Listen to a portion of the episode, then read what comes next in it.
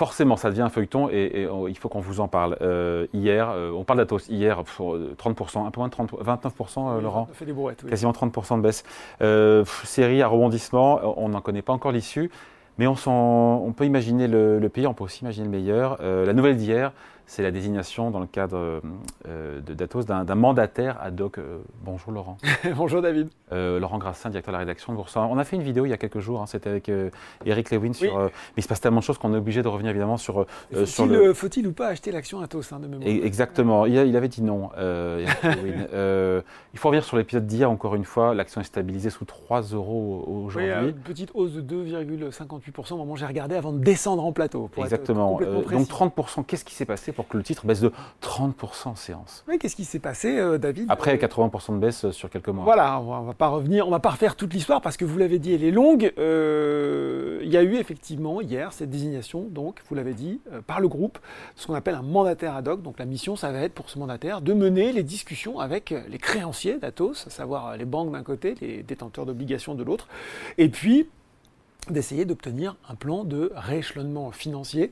Euh, et pour tout avouer, David, ça se murmurait déjà euh, dans, les, dans, les, couloirs que ça, cette solution pourrait être utilisée. On évoquait même à un moment la solution encore plus extrême d'un mandataire judiciaire. Donc il n'y a pas véritablement de, de grosses surprises là-dessus. quoi pardon, euh, pour quelqu'un qui n'est pas ni fan ni spécialisé de, de la vie, des difficultés et des vicissitudes de la, de la vie des entreprises, c'est quoi la différence entre, entre cette mesure? Il y, a, il y, a, la conciliation, il y a la, sauvegarde. Il y a la sauvegarde. on va dire que c'est la plus soft, c'est la première étape, euh, c'est la moins euh, coercitive, si je puis dire. je l'ai dit, le mandataire, il est là pour assister, il est là pour aider, il est là pour proposer des solutions. Il met les gens autour de la table, à la fois l'entreprise, à la fois, on l'a dit, les créanciers, et ensemble, eh ben, il, essaie de trouver une solution, euh, puisque, encore une fois, le problème d'Atos, David. Ah, c'est la dette, pardon, c'est la dette. 4, 5 milliards d'euros. 5 milliards, et euh, sur ces 5 milliards, 3,65, je crois, qui sont, qui sont à refinancer. Il va falloir refinancer d'ici fin 2025, donc ça presse, et c'est ce qui est compliqué. Et c'est là-dessus où effectivement bah, le groupe euh, a souhaité recevoir de l'aide. Et il se murmure de plusieurs sources de presse, le Figaro et les Échos pour ne pas les nommer, euh, que le nom de ce mandataire qui est nommé par le tribunal des commerces pour une mission qui va euh, à trois mois minimum et qui peut être étendue serait, alors elle va peut-être pas parler au grand public mais elle parlera à tous les gens qui connaissent ce type d'affaires, ce serait Hélène Bourboulou, elle est habituée de la restructuration des dettes puisqu'elle a déjà œuvré, David, dans des dossiers assez sensibles, Orpea, Europa. Ah ce local. Donc c'est quelqu'un qui connaît euh, bien ce type de situation un peu complexe. Autre information importante qui explique aussi la, euh, le gros recul, le gadin du titre hier, Laurent, c'est l'abandon du projet d'augmentation de capital. Bah, ça, pas fort. Oui, ça aurait pu être une bonne, une bonne nouvelle. Mais enfin, on va, on va y revenir hein, sur les raisons de cette baisse. Mais là, pour le coup, effectivement, c'est quand même une, euh, une incertitude, on va dire en moins. Euh, souvenez-vous, au départ, on, on, évoquait une augmentation de 900 millions d'euros. Elle avait été ramenée à 720 millions d'euros début du mois de janvier. Là, le groupe l'exclut. Hein. Il a fait, il y a eu ce communiqué de presse d'hier qu'il avait d'ailleurs euh, sobrement intitulé Points de marché, hum. dans lequel il dit qu'effectivement, euh, que je vous retrouve la, phrase précise, compte tenu de l'évolution du contexte de marché, les conditions de réalisation du projet d'augmentation de capital avec droit préférentiel de souscription de 720 millions d'euros ne sont plus réunis. Donc cette option-là, qui pesait aussi sur... Pour faire rentrer de l'argent frais. Exactement, elle est écartée. Voilà. Bon, euh, alors on sait que dans le dossier, euh, il y a aussi une discussion avec le milliardaire Daniel Kretinsky euh, pour vendre les activités d'infogérance, Exactement. activité historique du groupe, avec Airbus aussi pour les activités liées à la cybersécurité et autres. on n'a pas le sentiment que ça avance beaucoup là. Hein. Alors c'est un peu le problème en fait, et c'est peut-être c'est peut-être ça en fait la, la forte baisse du titre hier, c'est-à-dire que finalement on voit bien. Ce qui est sûr, c'est que euh, c'était plutôt une bonne nouvelle, euh, la désignation de ce mandataire ad hoc, parce qu'on va effectivement essayer de trouver des solutions avec les banques, avec les créanciers. La mauvaise nouvelle, c'est qu'à un moment, bah, il n'y a pas de miracle, il faut quand même faire rentrer de l'argent frais. On l'a vu, ce ne sera pas une augmentation de capital. Donc qu'est-ce qui reste sur la table? Il reste, vous l'avez dit, euh, d'un côté Tech Foundation, les négociations avec Daniel Kretinsky, qui sont longues, qui sont compliquées, qu'on pensait devoir arriver se concrétiser et puis finalement qui retarde. Maintenant, on nous dit on n'est pas sûr d'arriver à un accord.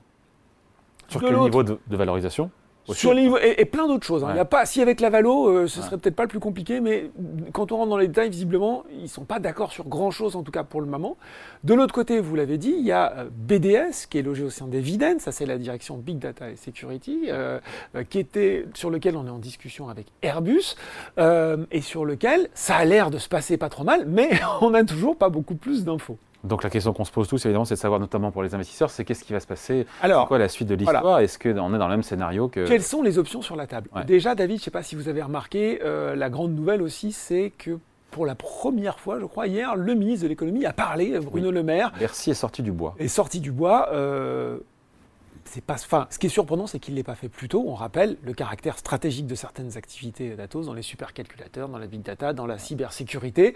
Euh, il y a des actifs stratégiques. Visiblement, le gouvernement, les pouvoirs publics auraient dissuadé un petit peu certaines velléités étrangères de mettre la main sur ces activités stratégiques.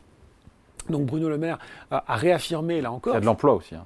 C'est important stratégique et vous l'avez dit effectivement David, il y a de l'emploi, 10 000 euh, salariés en France euh, aussi. Et là aussi, euh, je pense que dans ces moments un petit peu compliqués, le, ministre et ses services ont envie de montrer qu'ils sont là. Donc quelles sont les options qui nous restent sur la table finalement? La, la, vente de BDS seul à Airbus, qui est dans, en processus de due diligence, merci, Big Data, donc examen approfondi des comptes. Là aussi, il faudra se mettre d'accord sur la valorisation entre 1,5 et 1,8 milliard d'euros. On n'est pas trop sûr. Est-ce qu'ils vont y arriver? Est-ce que Airbus va vouloir? Il y a toutes ces questions du juste prix. Euh, voilà. Est-ce que ça suffira à apaiser les créanciers, à faire rentrer suffisamment d'argent? On commence à dire que non, en fait. Donc ça, ce ne serait pas suffisant. Donc qu'est-ce qui reste? C'est effectivement d'arriver un accord sur Tech Foundation avec Daniel Kretinsky. Qu'est-ce qui reste après du groupe? Ah bah, Il restera Evidence, c'est-à-dire qu'il restera les services numériques. Euh, donc euh, c'est sûr que... Euh, mais est-ce qu'il faut... C'est toute la question. Est-ce qu'il faut être recentré sur quelque chose qui fonctionne ou en tout cas...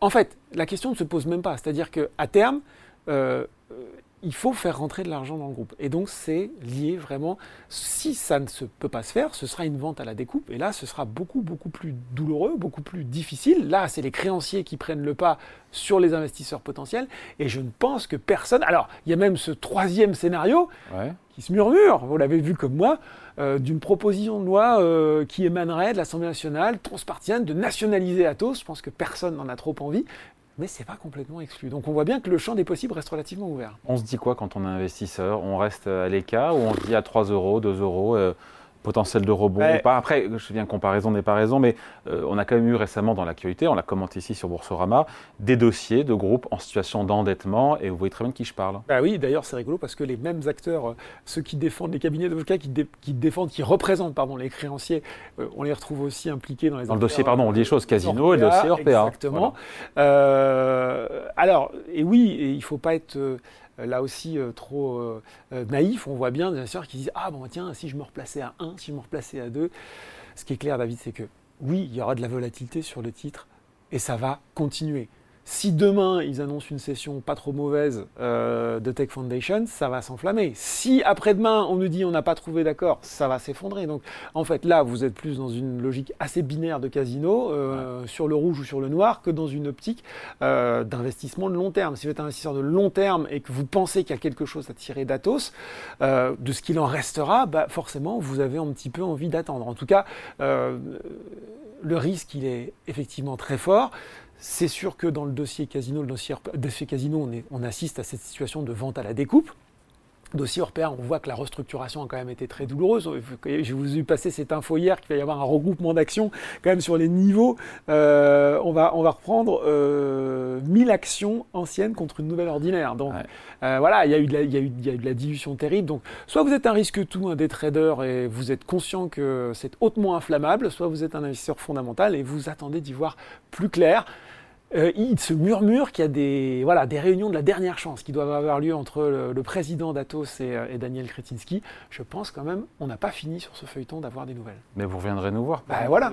Merci beaucoup. Laurent Grasse, un directeur de la rédaction de Boursorama. Merci David.